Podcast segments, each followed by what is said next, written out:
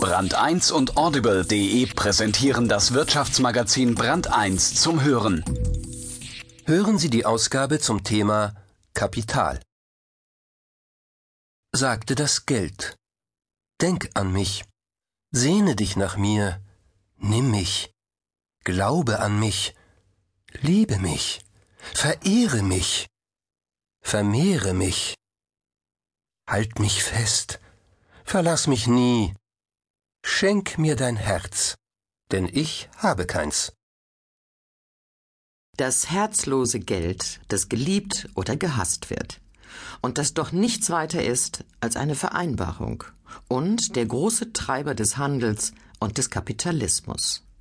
Denn das Geld, eigentlich sinnlos, bekommt seine Kraft, wenn es zu Kapital wird, also zu einem Nutzwert. Kapital, das ist der Schwerpunkt der neuen Ausgabe von Band 1, in dem zum Beispiel die Rede sein wird von Geld, das Kapital vernichtet. Das Problem benennt die Chefredakteurin Gabriele Fischer schon im Editorial. Zu viel Geld und zu wenig Arbeit. Für die Menschen wie fürs Kapital. Wie steht es dann mit dem Kapitalismus? Wolf Lotter wird uns auf die richtige Spur setzen mit der Geschichte des Kapitalismus und warum er eigentlich sozial und demokratisch ist.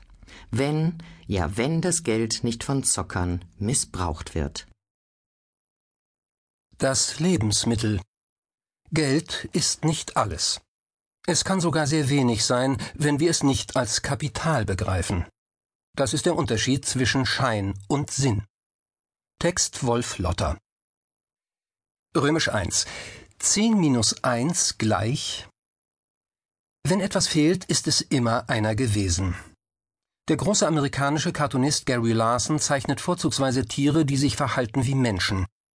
In einem seiner tiefsinnigsten Cartoons geht es um Eigentum. Und die Helden der Geschichte sind zwei Hunde in einer Hütte. Der eine der beiden ist ein offensichtlich einfältiger Vierbeiner mit hängenden Ohren und sichtbarer Zungenspitze, ein Sinnbild der Anspannung, der geistigen Konzentration. Er bemüht sich zu verstehen, was ihm sein Kumpel zu sagen hat.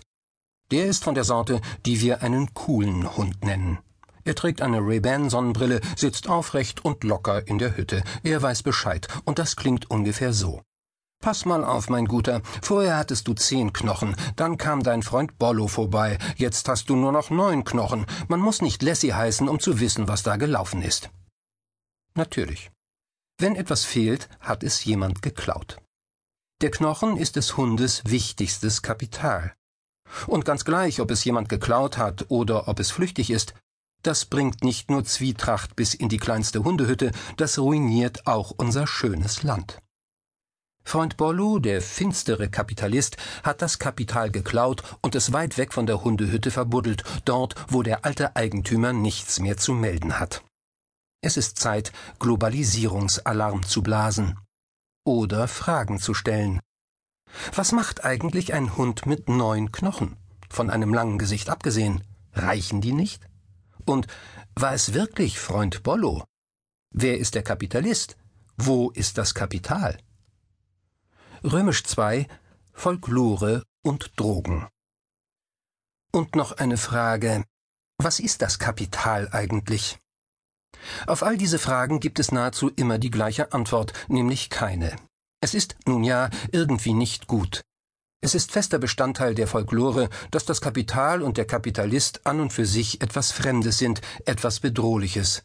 Nicht nur in Hundehütten hat das Wort einen schlechten Klang.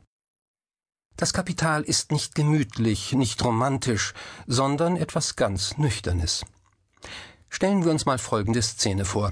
Abends in einer angenehmen Runde mit durchaus anregenden Menschen kommt jemand auf die Idee und sagt, was macht eigentlich das Kapital? Passt mal auf. Und liest dann folgende Zeilen vor. Alle festen, eingerosteten Verhältnisse mit ihrem Gefolge von altehrwürdigen Vorstellungen und Anschauungen werden aufgelöst, alle neu gebildeten veralten, ehe sie verknöchern können, alles Ständische und Stehende verdampft, alles Heilige wird entweiht, und die Menschen sind endlich gezwungen, ihre Lebensstellung, ihre gegenseitigen Beziehungen mit nüchternen Augen anzusehen. Das klingt sehr, sehr ungemütlich. Und es ist so gar nicht politisch korrekt. sich und das, was man tut, mit nüchternen Augen anzusehen, mehr noch dazu gezwungen werden? Das klingt nach neoliberaler Lyrik.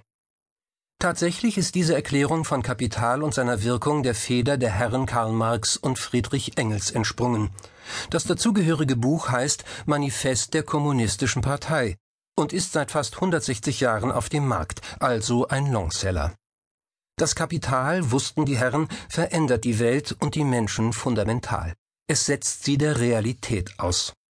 Das Kapital ist pure Welt und reale Wirtschaft. Das wollen viele nicht hören, wollten es nie, auch wenn sie sich einreden, mit Marx und Engels ganz grundsätzlich einig zu sein. Das Kapital macht nüchtern, und das ist nicht jedermanns Sache. Was wäre echte Folklore ohne Rausch oder zumindest einen kleinen Schwips? Römisch 3. Die Bilanz. Nun wissen wir, Drogen sind keine Lösung. Und der Tag des Katers danach ist längst angebrochen. Da zeigt sich, dass das Kapital in einer ihm feindlich gesonnenen Umgebung nicht länger bleiben will. Aus zehn Knochen werden neun, und der Rest macht sich Gedanken über die Ausreise. Wo Menschen gehen, folgt ihnen ihr Schatten, das Kapital. Da hilft kein Alka-Seltzer, da hilft nur Wissen. Was hat das Kapital geleistet? Anders gesagt, was hat es in der Zeit, die wir Kapitalismus nennen und die vor etwa 200 Jahren mit der Industrialisierung Europas begann, vorzuweisen? Ist das Kapital Feind oder Freund? Die Organisation für wirtschaftliche Zusammenarbeit und Entwicklung OECD hat 2001 die Leistungen des Kapitalismus nüchtern bilanziert. Dabei wurden über eine Zeitspanne von rund 1000 Jahren die volkswirtschaftlichen Daten der Weltregionen und Kontinente miteinander verglichen. Das kann man sehr gut, denn über diesen Zeitraum wissen wir Bescheid. Man kann feststellen, mit wie viel Waren und Geld, umgerechnet auf den Dollar, Menschen vor einem Jahrtausend auskommen mussten. Wir wissen, dass die großen Handelszentren der Welt vor einem Jahrtausend noch in Asien lagen, gefolgt von jenen in Nordafrika und dem Levante-Raum. Im Jahr 1000 nach Christus verfügte ein durchschnittlicher Bürger Asiens über ein Pro-Kopf-Einkommen, das heute 450 Dollar entspricht. Sein afrikanischer Kollege verfügte über 416, ein Westeuropäer über 400 Dollar. Rund 1000 Jahre später hatte sich das Pro-Kopf-Einkommen eines Afrikaners verdreifacht. In Westeuropa hingegen war das Einkommen pro Kopf auf das 44-fache gestiegen, auf nahezu 18.000 Dollar im Jahr. Diese Entwicklung ging aber nicht allmählich vor sich. Bis zu jener Zeit vor etwa 200 Jahren, zu der die industrielle Revolution und mit ihr der internationale Kapitalismus auf den Plan getreten war, war, wie der Berliner Sozialwissenschaftler Hans-Peter Müller schreibt, der Normalzustand die Stagnation, eine fast stationäre Wirtschaft.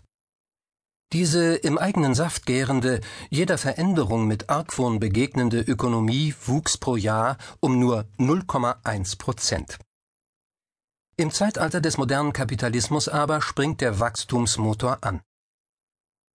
In Deutschland beträgt das Wachstum zwischen 1870 und 1989 im Schnitt zwei Prozent pro Jahr, oder anders gesagt, etwa alle drei Jahrzehnte verdoppelt sich das Volumen und damit der Wohlstand. Diesen Wohlstand der Nationen, den Adam Smith in seinem gleichnamigen Hauptwerk im Auge hatte, erreichen nur Gesellschaften, in denen kapitalistische Prozesse möglich sind. Und dieser Wohlstand ist keineswegs der Wohlstand weniger. Am Ende des Beobachtungszeitraums der OECD-Studie sind die 25 führenden Wirtschaftsnationen der Welt identisch mit den 25 Ländern, in denen das höchste Lohnniveau herrscht. Andererseits hat es im selben Zeitraum kein einziges planwirtschaftlich organisiertes Land in diese Rangliste geschafft. Nicht weniger wichtig ist der Zusammenhang zwischen Demokratie und Kapitalismus. Die Top 25 Wohlstandsnationen sind durchweg stabile Demokratien. Die planwirtschaftlichen Nachzügler überwiegend Diktaturen oder halbseidene Regime. Nüchtern betrachtet geht es Menschen im Kapitalismus besser. Es herrscht deutlich mehr Gerechtigkeit, vor allem auch Verteilungsgerechtigkeit. Der Kapitalismus fördert